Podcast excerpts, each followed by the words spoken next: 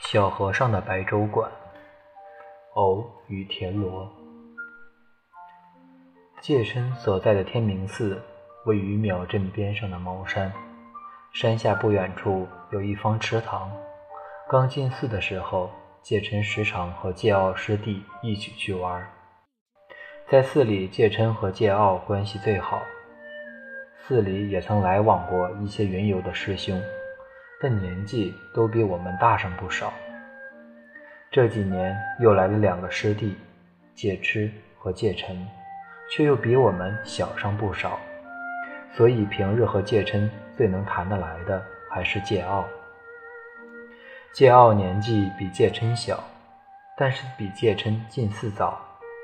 他是小时候被放在寺门口的，身世不明，他家人也没留什么留封信什么的。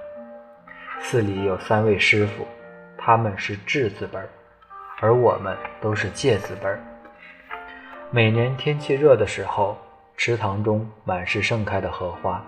这里有蝉叫，有蛙鸣。因为是山区，所以即使是夏天，夜晚也是凉爽的。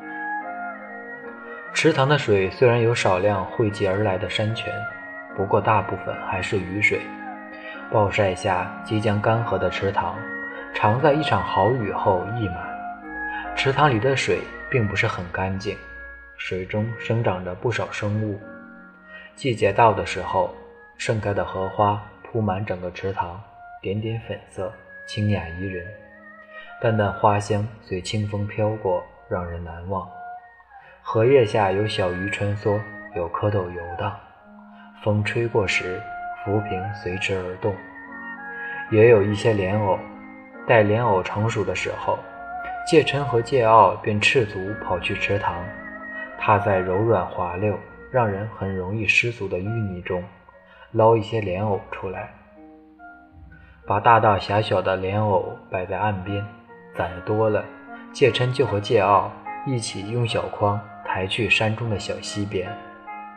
无论池塘的水多么浑浊。无论沾了多少淤泥，这些莲藕只要用小溪里的清水稍微冲洗下，就可以食用了。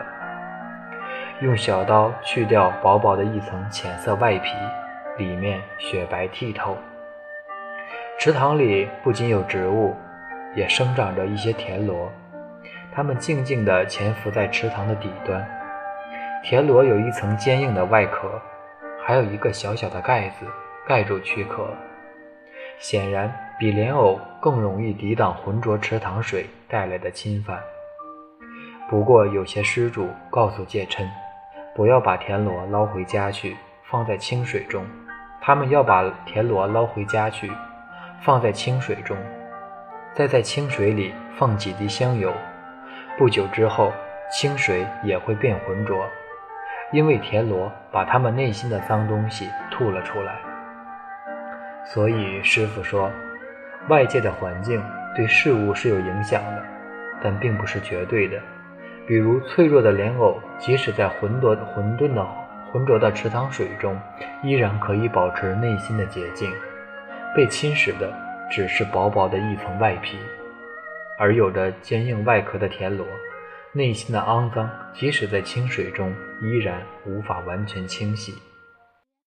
莲藕。